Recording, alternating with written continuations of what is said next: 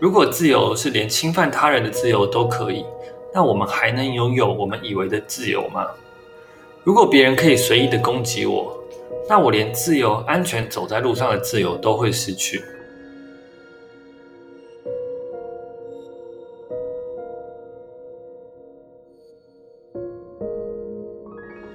自由的一个面向是可以不被控制和随心所欲，但我们会发现，如果随着本能的欲望和情绪去做事情，很多时候我们其实是被欲望控制和奴役了，一点都不自由。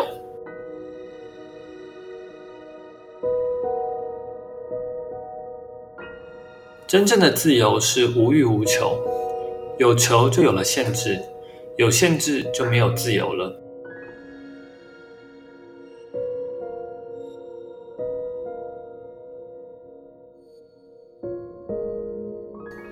各位听众朋友，大家好，欢迎收听新一集的 B 六一二。自由是一个很美的状态，也似乎是我们这个时代很多人在追求的价值。它可以让我们体验到有主体性和自我掌控的感受。但生活中，我们也经常看到很多打着自由的标语，却带来很多不快乐的事情。自由对于每个人都可以有不同的定义。在不同的情境下，也可以有不同的解释。今天要和大家分享一些我对于自由的一些学习和观点。在讨论自由的时候，最常听到的答案就是：自由是以不侵犯他人的自由为自由。以前听到这句话的时候，我总觉得非常没有逻辑。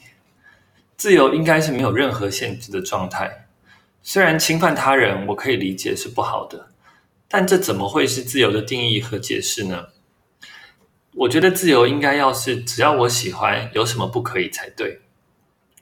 那我们换一个角度思考，如果自由是连侵犯他人的自由都可以，那我们还能拥有我们以为的自由吗？如果别人可以随意的攻击我，那我连自由、安全走在路上的自由都会失去。用这个角度切入，我们可以理解到，个人绝对的自由是不可能存在的。我们所理解的自由空间，有非常大的程度都是建立在社会集体的自由之上的。社会会对个人有规范，然后尽可能的极大化集体中每一个人的自由，取得一个能被群众接受的平衡。我们虽然拥有自由，但我们的自由也必须受制于他人同等的自由。这是生存在社会中不得已的妥协，却也给予了我们更多自由的空间。那站在不侵犯他人自由的前提下，只要我喜欢，有什么不可以？这样是不是就自由了呢？或者说，这种随心所欲的自由，到底是不是我们应该追求的呢？我们可以试想一个情境：今天你有一个很重要、很棒的活动要参加。前一天晚上，你滑手机滑到凌晨三点才睡觉，所以设定了早上七点钟的闹钟，要把自己挖起来。早上七点，闹钟响了，你的意志告诉你不能再睡了。这个活动真的很棒，很值得参加。但最后，你本能那个想继续睡觉的欲望战胜了意志力，你睡过头了，你的身体顺从了本能的欲望。这样子的状态是自由吗？另一个例子，假设我是一个爱吃甜食的人，我的身体已经出现了健康问题，但我还是不断的纵容我自己继续吃甜点。这样的我是自由的吗？自由的一个面向是可以不被控制和随心所欲，但我们会发现，如果随着本能的欲望和情绪去做事情，很多时候我们其实是被欲望控制和奴役了，一点都不自由。在这种情况下，我们看到的自由，反而是要站在本能需求的对立面，做出有自我控制、自主的行动。这种自由是我们能够有意识的依照自己的期待和计划来行动，在不同欲望的冲突之中，用意识和意志力做出自己期待的选择。这种自由不是无拘无束，而是我们能够控制好自己的欲望，自由地达成自己设定的计划和目标。这种自由听起来有一点点辛苦，但我的理解，这只是一个阶段性的过程。孔子告诉我们，我们七十可以从心所欲不逾矩。到了人生的一个阶段和境界，我们才可以随心所欲，却不会逾越规矩。我的理解是，在达到能快乐的随心所欲之前，我们要先调整自己的心境和欲望。过程会需要一点意志力，有时候也会有一些辛苦，但跨过去之后，我们就可以随心所欲了。还有一个我自己很喜欢关于自由的定义，他是这么说的。真正的自由是无欲无求，有求就有了限制，有限制就没有自由了。我很喜欢这个诠释。确实，我们生活中经常被很多目标捆绑着，为了达成目标，我们也经常需要牺牲很多的快乐，甚至自由。如果能让自己达到无欲无求的境界，确实也是一种很美的自由。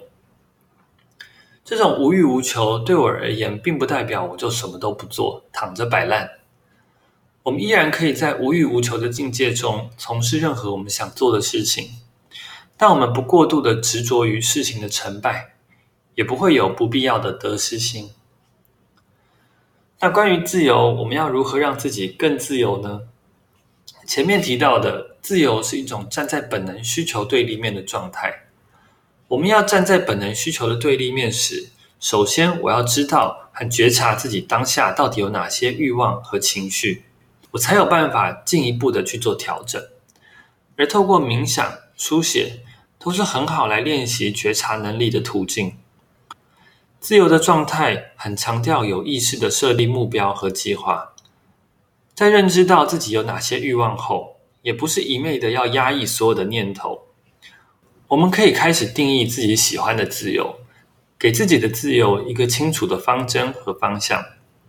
而要进入一个有意识且相对轻松的自由阶段，最好的方式就是把自己想要的生活方式用培养习惯的心态来面对。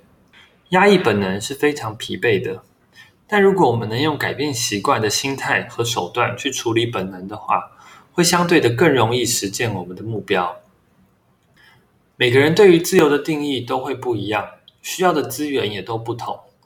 资源除了是金钱外，也可能是时间、知识、人脉，或者是任何能帮助你更自由的事情。在定义好自己喜欢的自由后，我们也要去思考，需要累积什么样的资源，才能让自己越来越自由，越来越快乐。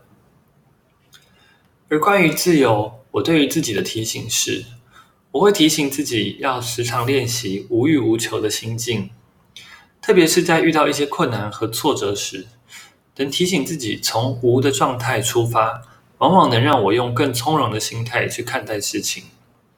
我也会告诉自己，自由不是随心所欲。我把一颗球丢出窗户，它顺着地心引力掉到地上，我们一定不会说这颗球是自由的。我们每个人来到这个世界上，都会遇到很多如同地心引力的能量在拉扯我们的决定，但我们身为有意识的人类，意识就像是我们的翅膀，可以让我们用自身的力量反作用于地心引力，飞到自己想去的地方。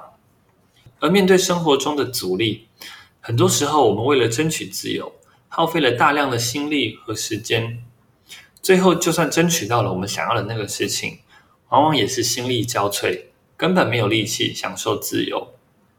我会提醒自己，要用庖丁解牛的心态来运转我们的心灵。心灵就像庖丁的刀子，牛只的骨头就像生活中我们会遇到的阻碍。生活中我们要练习优雅地游走过那些阻挡我们的人事物，而不是与他们强碰。自由是两个非常美的字。学习如何定义和达到一个能带给我们快乐的自由，是一个非常值得探索的方向。祝福大家都能找到自己喜欢的自由，也能享受自由带给我们的幸福。那以上就是今天的节目了，谢谢大家，拜拜。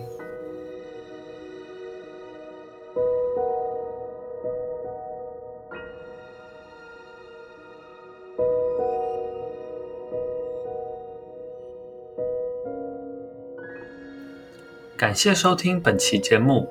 你可以在 Instagram 搜寻 B 六一二点 Podcast，关注这个节目，或是跟我交流想法。谢谢大家，我们下期节目不见不散，拜拜。